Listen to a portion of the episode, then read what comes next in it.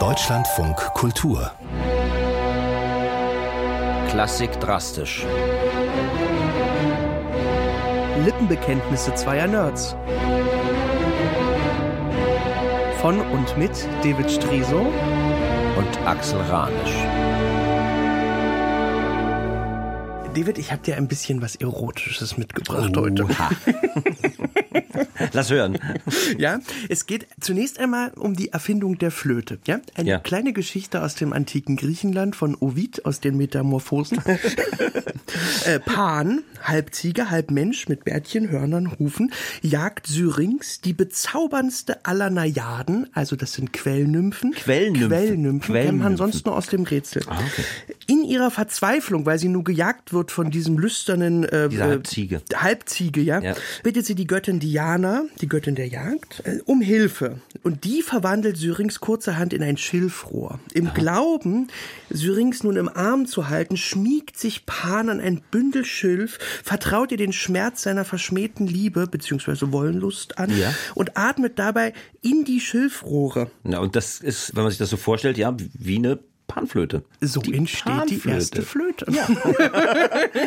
er merkt, Geschichte. dass er ganz wunderbar da reinblasen kann, Ja. dass da Musik entsteht und beschließt ab sofort keine Quellnymphen mehr zu jagen, Sondern sondern Flötist zu werden. Musiker. Musiker. Diese Geschichte von Ovid hat wiederum knapp 2000 Jahre später drei Künstler angeregt, äh, im Abstand von 18 Jahren wirklich herausragende Werke zu schaffen. Der erste Stéphane Mallarmé, ein Dichter des Symbolismus. Und er schreibt ein 110 Verse langes Gedicht.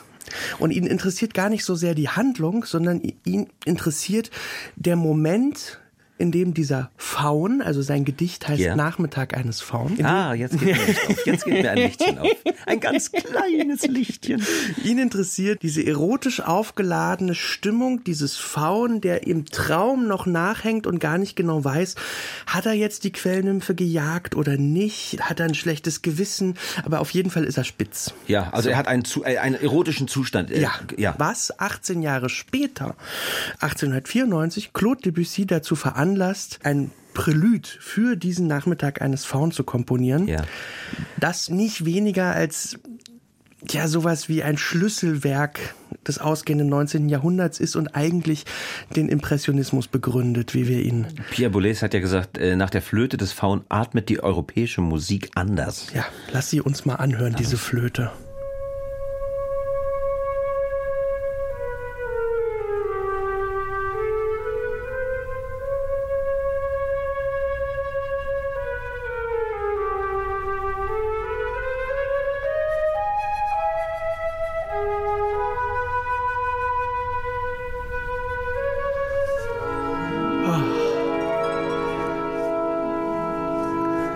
Tja, und da liegt er. An einem heißen Tag irgendwo in Sizilien. Man stellt sich Quellnymphen vor. Ich kann das sehr gut nachvollziehen. Ich auch, Ja, ich das auch. Ist, ja, also und, und man hängt dann in diesen Träumen nach, weißt du, und, Ja. und Stellt sich vor, was hätte sein können. ja. Und so ist diese symphonische Dichtung, die Debussy da geschrieben hat, eigentlich, die hat keine Handlung. Ne? Es, es geht um, um dieses Um diesen Zustand Ja. dieser erotischen dieser, Aufgeladenheit. die ich ohne, ohne das alles zu wissen, als ich ein Jugendlicher war, aber sofort begriffen habe. und ich habe mich Du da, hast es gespürt. Ja, ganz, ganz doll. Weißt du, so, so, so, ich hatte so eine Angst und gleichzeitig so eine Sehnsucht nach körperlicher Nähe.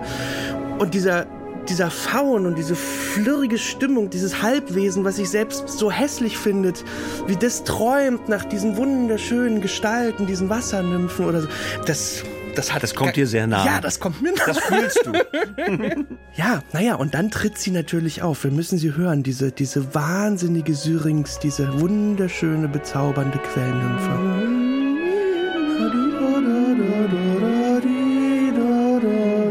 Hat er seine Flöte zur Seite Oh, gelegt. jetzt ist sie da. Oh, hör dir das an. Ja. Sie steht unter einem Wasserfall. Ach, Und am Ende, nach, nach diesem Traum von dieser, von dieser Quellnymphe, kehrt er wieder zurück, ja, an den Platz, wo er hergekommen ist, zu seinem Flötenspiel. sie ist also einmal aufgetaucht und Ja. Und dann bleibt aber von diesem Traum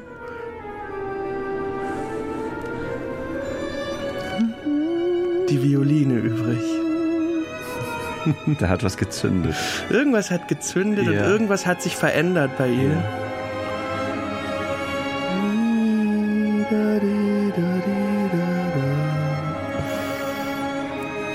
Und heute verzaubert uns das, ne? Damals war das wirklich revolutionär. Wie haben die Leute darauf reagiert? Naja, so mit gemischten Gefühlen. Also genauso wie schon auf dieses Gedicht von Mallarmé, wo natürlich Künstlerkollegen hochgradig begeistert waren. Debussy war ja angezündet davon äh, und es ging vielen anderen auch so. So ist es auch mit der Musik von Debussy gegangen, ja. Die Kritiker irritiert, verständnislos, Ja. was das soll. Das hat doch keine Form, das hat doch kein, also keine Musik. Kein Moll, kein Dur, Ja, keine, keine Kanten, Saint-Saëns war ganz entsetzt. Der hat ja viel geschrieben, ja. Also das, was, Ja. was soll denn das? Und es gab ja noch später das Ballett Ja. von Nijinsky, und äh, der, der es auf die Bühne gebracht hat. Ja. Wie ist das angekommen? Was haben die Leute da gesagt? das war ein Skandal. Ja. Ja.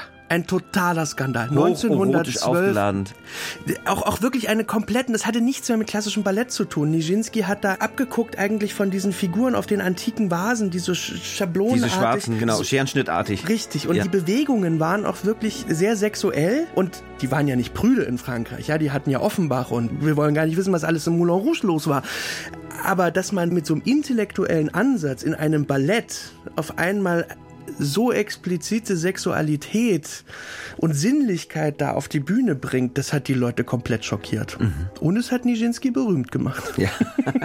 Man kann sich sein, äh, seine Choreografie heute noch anschauen. Ja, Nureyev hat das nach, der hat diese Choreografie nachgestellt und Ja. das gibt's auf YouTube, ist ganz, ganz toll, das zu sehen. Schau ich mir an, Axel. Vielen Dank. Gerne.